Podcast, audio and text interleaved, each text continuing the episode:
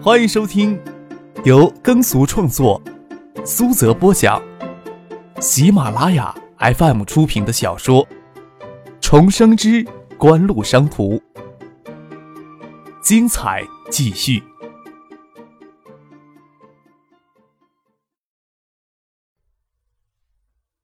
第四百四十集。到一九七八前。让孙继萌下来，帮他将单车锁在酒吧门前。令小燕、苏依婷他们在酒吧里，何贤也在，正在酒吧的吧台里擦拭玻璃器皿。他们看到孙继萌与张克，首先问他们有没有看到那辆明黄色的法拉利。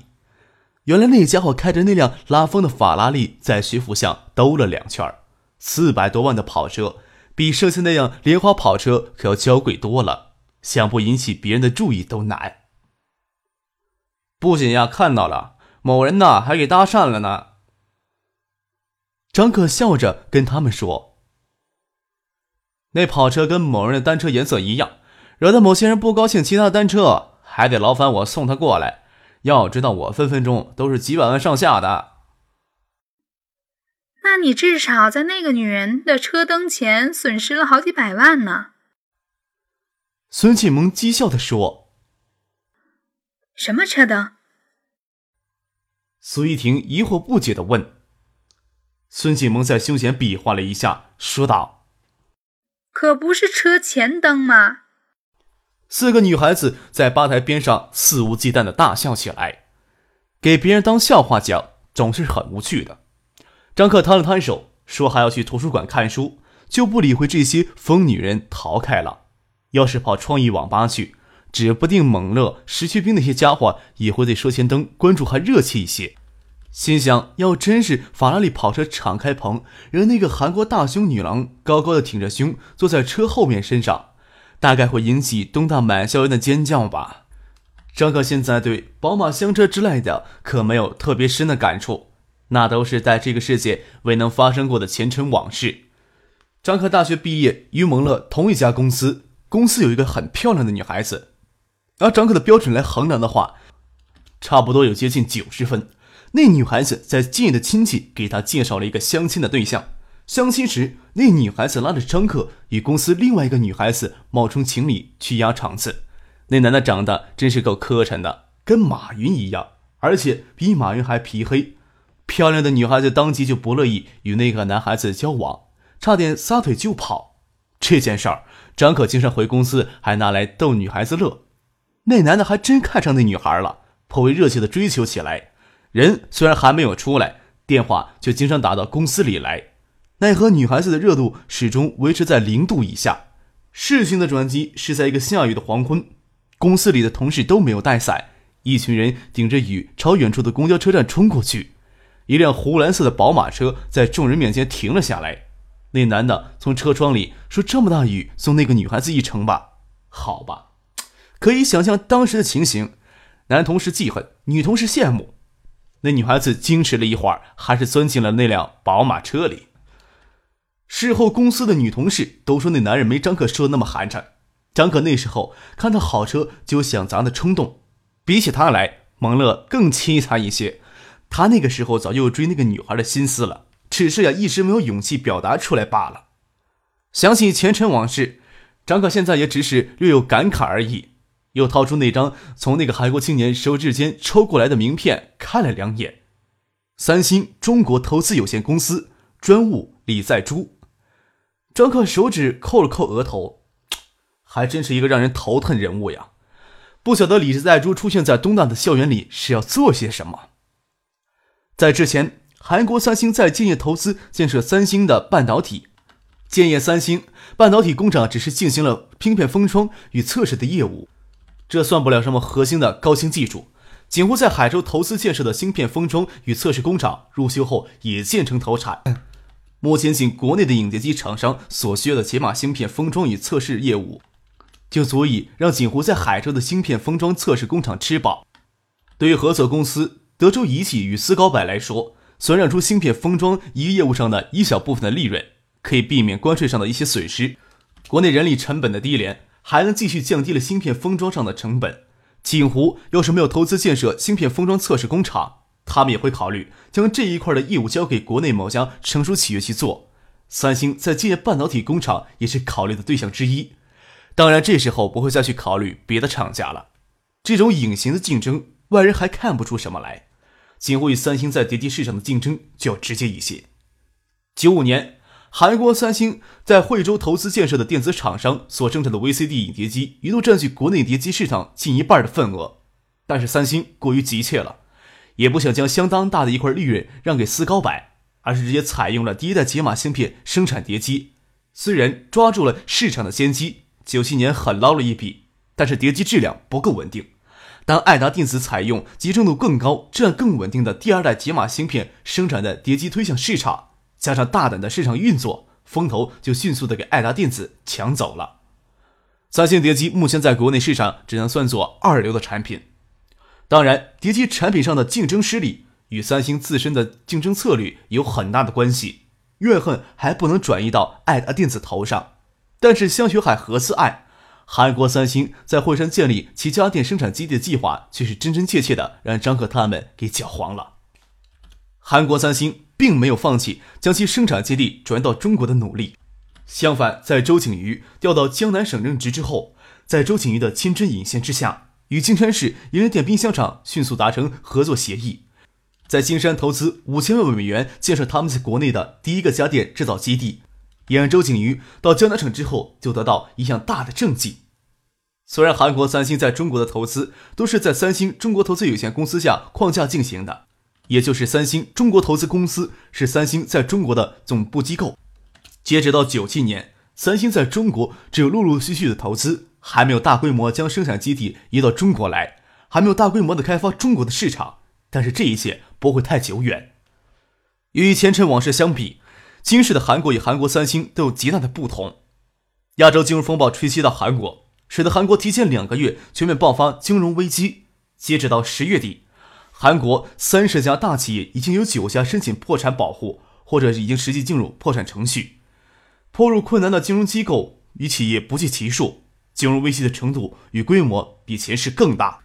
这是由于国际货币投资者在失去香港这个重大目标之后，发现与投机的力量更集中于韩国的缘故。韩国三星虽然没有病入膏肓，但是也积极出售重工、化工等方面的业务，全力保存在电子、家电、半导体方面的核心业务，为改善财务状况做出一些成绩。但是令韩国三星意想不到的，其领导人被誉为韩国精英之神的李健熙，陷入到九五年总统政治行贿案的丑闻。被判处两年有期徒刑，缓期一年的刑罚之后，九七年没有等到韩国总统特赦，再次陷入到了举国震惊的逃税案丑闻之中。九月中旬，一家不起眼的韩国媒体爆料指出，李健熙通过匿名账户控制三星集团旗下许多公司的股份。这些匿名账户是韩国三星创业人李健熙的父亲李秉吉在过世前设立的。在李秉吉逝世之后，李健熙接掌三星集团。也实际控制了这些匿名账户，此举让李健熙实际控制三星集团，同时避免了巨额的遗产税。或许是韩国监察部门与三星集团达成和解协议，李健熙在十月上旬宣布辞去了在三星集团内的所有行政职务，退出对三星集团的直接领导，并宣布李氏集团将捐赠合计八亿美元的家族资产给国家度过眼下的经济危机。韩国监察部门也没有继续追查逃税案。李健熙的副手，三星集团董事会副主席、三星集团战略企划室的室长朴赫珠接替了李健熙在三星集团内的所有职务，成为三星集团新的掌门人。战略企划室在三星集团的地位相当于爱达电子的大项目部。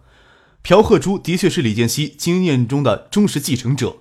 三星集团的李健熙家族大概很郁闷：一个名不经传的小媒体如何知道他们极力掩饰了近十年的逃税秘密？十年前。三星集团在亚洲地区还是一家三流的企业，所逃的遗税产额也没有多少钱，至少比他们这次被迫捐赠的家族资产要少得多。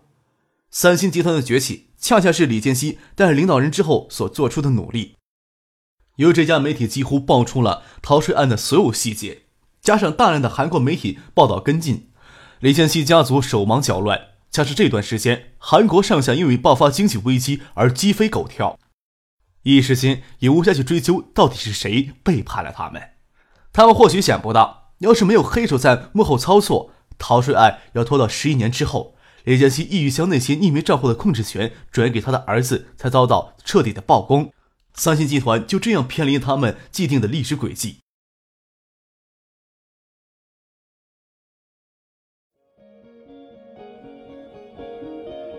您正在收听的是由喜马拉雅 FM 出品的《重生之官路商途》。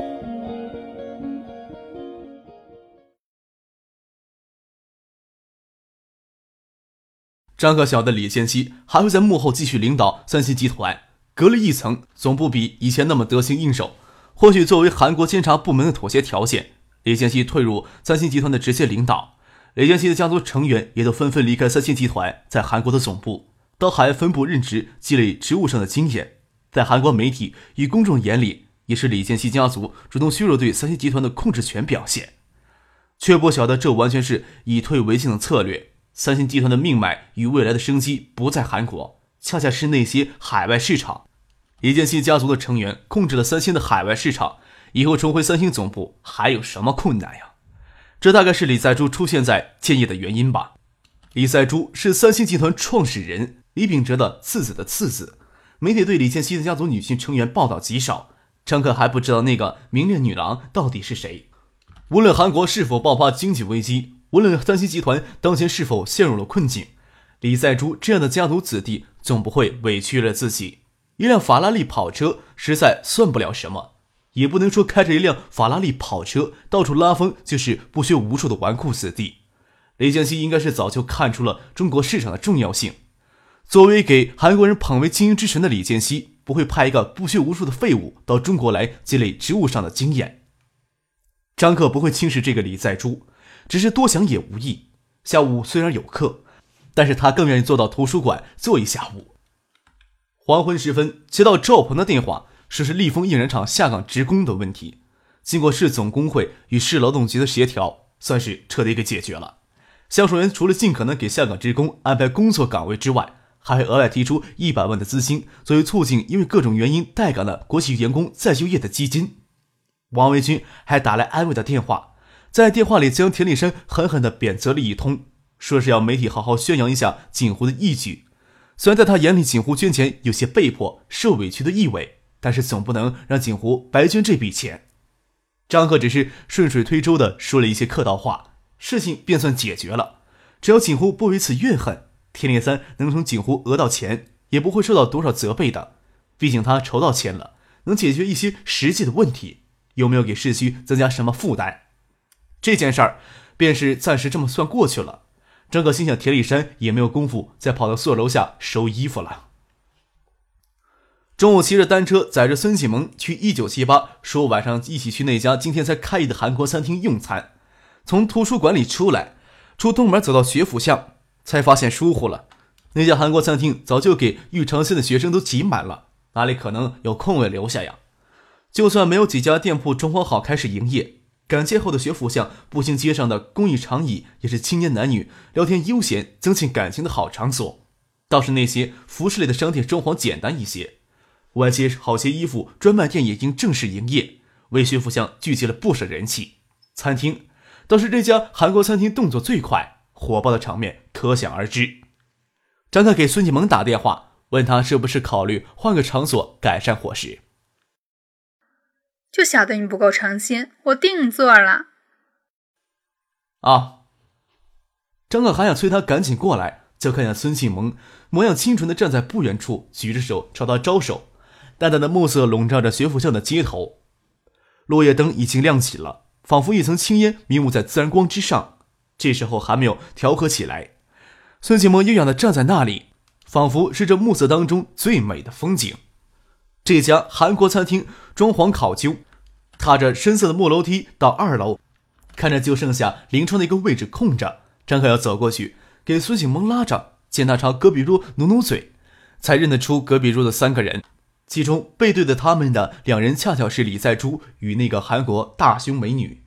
坐在他们对面的是张典型韩国脸的男青年。他看到张克与孙启萌上楼梯，视线也惊艳了，往孙启萌这里瞥了一下，就转开了。张克与孙启蒙不动声色地走过去，听见他们在拿韩语聊天。二楼的灯光暗一些，桌子还摆放了一盏莲花造型的玻璃器皿，沉着清水，上面漂浮着一只烛火。侍应生端来冒着热气的大麦茶。孙启蒙背对着韩国大胸美女而坐，拿着印刷精美的菜单点菜。张克坐在对面竖起耳朵听李在珠他们在聊什么。张克的韩语水平虽然不及日语与英语，加上平时应用上偷听起来有些费力，倒是能听得明白。李在珠到中国来的专职职务就是负责三星在内地市场的品牌运营与市场营销。三星集团还打算将台湾、香港等市场一并置入三星中国投资有限公司的构架之下，组建三星集团的大中华区。韩国三星即使在面临极大危机之时，同时也将摆脱危机、继续崛起的希望放在了中国的市场上。中国呀，在我看来，也就爱达电子是一个稍稍值得重视的公司。不过呀，既然咱们三星开始重视这里的市场，爱达电子注定也要像蝼蚁一样给咱们碾得粉身碎骨了。李在珠嚣张的语气让张克听了很不爽，总不能这时候与他争什么口舌之力。再说他这话又不是对锦湖的人在说，只是努力的听下去。别人都说咱们三星要超越的对手太多，会长也曾说过，他眼里只有两个竞争对手，一个是日本的索尼，一家是美国的 GE。其他竞争对手注定是给咱们超越的，没有必要太关心了。张可能看见坐在李哲珠对面年轻的嘴型与说话的表情，听得懂他说的韩语就省力些。那青年说：“去年索尼元器件部在中国的生产叠机机芯，正雄心壮志的要与飞利浦平分这个市场，却由爱达电子介入，索尼全面溃败，不得不放弃叠机业务的机芯业务。在庞大的索尼面前，这一块块的业务或许微不足道。”但毕竟也是算实力。索尼在叠机机芯丢星的市场份额，才让锦湖给占了过去。三星的叠机又如何？三星在叠机市场的溃败，不也衬托了爱达电子在叠机市场的巨大成功吗？另外，你看看这三款手机，我也在用。那青年将一款 i 九手机摆到桌上，哪里比三星在国内手机差了？三星手机要进入中国的市场，竞争对手可不仅是爱立信、摩托罗拉这些对手。听别人，特别是听可能的竞争对手赞誉爱达电子，张可也免不了会觉得很受用。爱达电子的崛起与中国中央电视台垄断、掌握大量媒体资源的这个事实有着极大的关系，让他们轻而易举就打开了他们国内的市场，抢占了先机。但是呀，中央电视台的大门还只对这么些外企没法打开，只有一条小的缝。我到中国这段时间来呀，就一直与有关部门在沟通呢，努力了很久。也是无所谓的努力，这些人拿钱很容易腐蚀，现在总算是有点成果了。李在珠又说道：“却没有想到呀，你到中国留学两年，对这家公司研究还蛮深入的呀。”为了保护国内的市场不与海外厂商过度冲击，中央电视台的优质广告资源对国外品牌实行价格歧视保护政策。同档的时间段的广告，对国外品牌多收百分之三十到百分之五十的广告费，一直到七八年后，这些政策上的保护壁垒才给取消掉。听李在珠的话，似乎也不再严格遵循历史的轨迹。张可心里微微一凉，倒不晓得李在珠取得的突破是指的哪方面。